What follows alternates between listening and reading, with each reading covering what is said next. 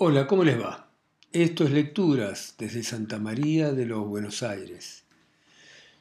Esta ciudad insólita de este insólito continente donde ocurren tantas cosas raras. Y vamos a comenzar a leer un cuento que se llama Hilos. Y dice así. Dale, vení, pasá, sentate, che. ¿Cómo andás? No se levantó para recibirlo, no se puso de pie para saludarlo. Hacía un tiempo que no se veían, más exactamente desde que se habían distanciado por algunas cosas que a él no le gustaron, cosas en las que él no quería participar. ¿Qué necesidad? Él la había criticado mucho. Él sabía que ella no había ignorado los hechos, lo sabía, pero sabía no era ningún tonto, que si ella lo llamaba él debía ir. ¿Por qué temerle? Pero le temía. Y acá estaban los dos. Ella lo había llamado a la facultad a la mañana. Acá estaban reunidos. Hace mucho que no nos vemos, dijo ella y sonrió. Sí, hace mucho, contestó él y pensó que ella estaba sonriendo. Vos sabés que hemos tenido diferencias en el pasado, dijo ella. Muchas, sí interrumpió él. Me fui cuando las cosas no me gustaron y te lo dije. Pasaron diez años. Sí, sí. Me criticaste mucho, contestó ella con fastidio, pero no me interrumpas. Déjame hablar. Él no respondió. Por un momento pensó si debía aguantarla, tolerar su falta de educación, su prepotencia. ¿Acaso pensó que lo mejor era levantarse e irse a la mierda? Eso pensó. ¿Por qué aguantarla? irse a la mierda. Pero no se movió un milímetro en su asiento. Ella lo miró directamente a los ojos, como si no quisiera hablar con todo él, sino solo con sus ojos. Nos favorece lo mal que está la economía, el descontento social. La gente no está bien, te lo aseguro. Y asintió. Él también asintió pero inmediatamente pensó que lo había hecho porque ella lo había hecho, había copiado el gesto automáticamente. Pensó en decir me voy, che, pero mantuvo apretados los labios. Claro que en nuestro espacio, continuó ella, y vos lo sabés, predomina la derecha. Gobernadores, sindicalistas, funcionarios de alto rango, secretarios de funcionarios, todos millonarios de derecha. Pero todos esos chicos que nos siguieron son de nuestro palo y esos pibes, que son el futuro, le fallamos. Ella repitió, le fallamos, sí, al mismo tiempo que asentía. Él pensó en decir, es que se le fue la mano, fue demasiado y demasiado obvio. Uno que había sido cajero de banco terminó con no sé cuántos cientos de millones de dólares, empresas y bienes. Si hasta el secretario se había comprado un piso en el Plaza Hotel de Nueva York. Un poco está bien, ¿eh? pero tanto no. Pero no lo dijo. No podía decirlo.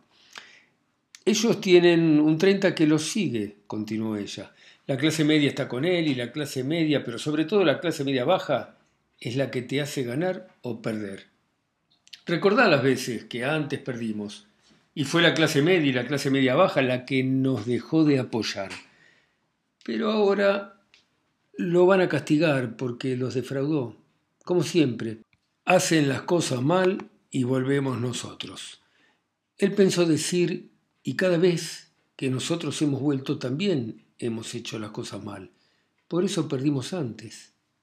Pero no había necesidad, porque así era la historia desde la recuperación de la democracia y ella lo sabía. Fueron los medios, el gordo ese en la televisión, las radios y el puto diario, siguió ella, que dejó de mirarlo a los ojos para mirarse las uñas. Y cuando nos descubrieron, ocurrió, lo odié. Volvió a mirarlo nuevamente a los ojos. Nunca odié tanto a alguien. ¿Sabés por qué? Porque sentí que cagábamos a los pibes, a todos esos pibes que con nosotros habían dejado de ser invisibles para formar parte de la historia. Él tomó aire y enlazó las manos sobre el abdomen. Pensó decirle, está bien, pero me quiero ir, tengo que hacer, vengo otro día. No estaba de humor para uno de sus largos monólogos autorreferenciales, pero no se animó a decirlo y temió que su boca lo traicionara.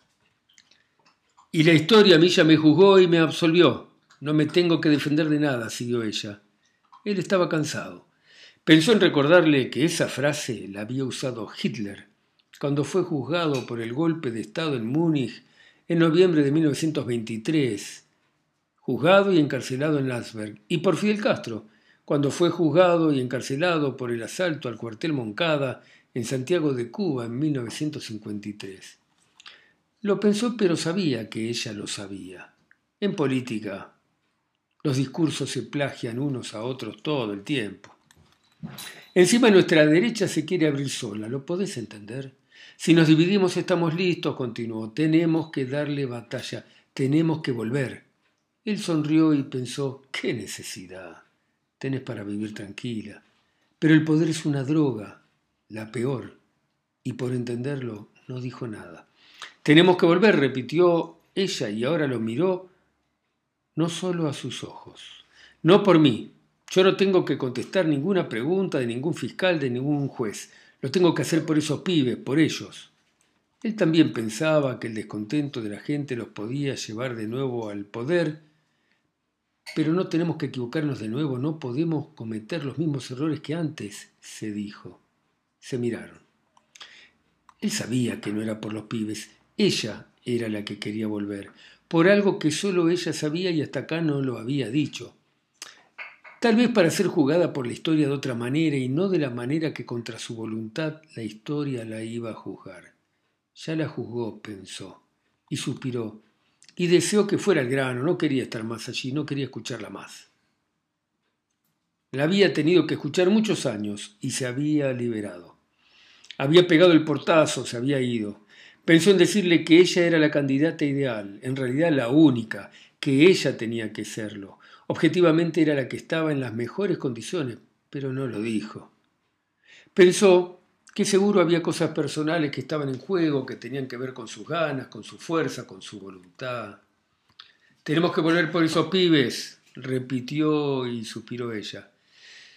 Él pensó de nuevo que ella debía ser la candidata porque de irse a su casa iba a terminar poniendo a algún títere al que iba a manejar a su antojo desde Uruguay y Juncal.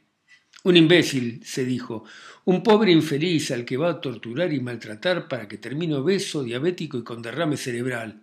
No quisiera estar en sus zapatos, pobre infeliz, concluyó. Acá entras vos, dijo ella. Sola no puedo, no llego. No llegamos. Te necesito para cambiar la imagen. Tosió, se miró las uñas y se cruzó las piernas. Te tendría que haber ofrecido un café, se disculpó, pero qué desatenta, ¿no? Ahora quiere que la ayude, que componga todo lo que ella desarregló, pensó él. Si se peleó con todos, con sindicatos, con la iglesia, con todos. Y se animó a hablar mientras ella llamaba a alguien para que les trajese café. Hace rato que vengo haciendo el esfuerzo de juntar a la gente, dijo él y se aclaró la voz. Si no estamos unidos vamos a perder y si perdemos, vuelven ellos. Ella asintió mientras se adelantaba para servir café en los pocillos que estaban en la bandeja que alguien había dejado sobre la pequeña mesa ratona que los separaba. Lo miró pero permaneció en silencio. Tenés que ser vos, afirmó él. A vos es a quien quieren. Ella se adelantó ofreciéndole el pocillo que él aceptó con un gracias. Yo no puedo ser, contestó ella, mientras le ponía edulcorante a su café. Yo divido, yo resto, yo no puedo ser. Pero no podés llevar al poder a un campo en el que le vas a dar tus votos y vas a manejar desde tu casa, dijo él. Va a ser como en 1973, va a terminar mal y no quisiera estar en los pantalones de ese pobre infeliz. Solo un imbécil podría aceptar esa situación, pensó. Necesito alguien que sume, murmuró ella. Tenés que ser vos, insistió él. Cualquier otro va a ser una marioneta, Mr. Chapman y Chirolita. Ella se rió. Por primera vez desde que había comenzado la reunión, ella se rió. Parecía relajada, como si se hubiera sacado un peso de encima. Y entonces, sin dejar de reírse, lo miró. Vas a ser vos, le dijo.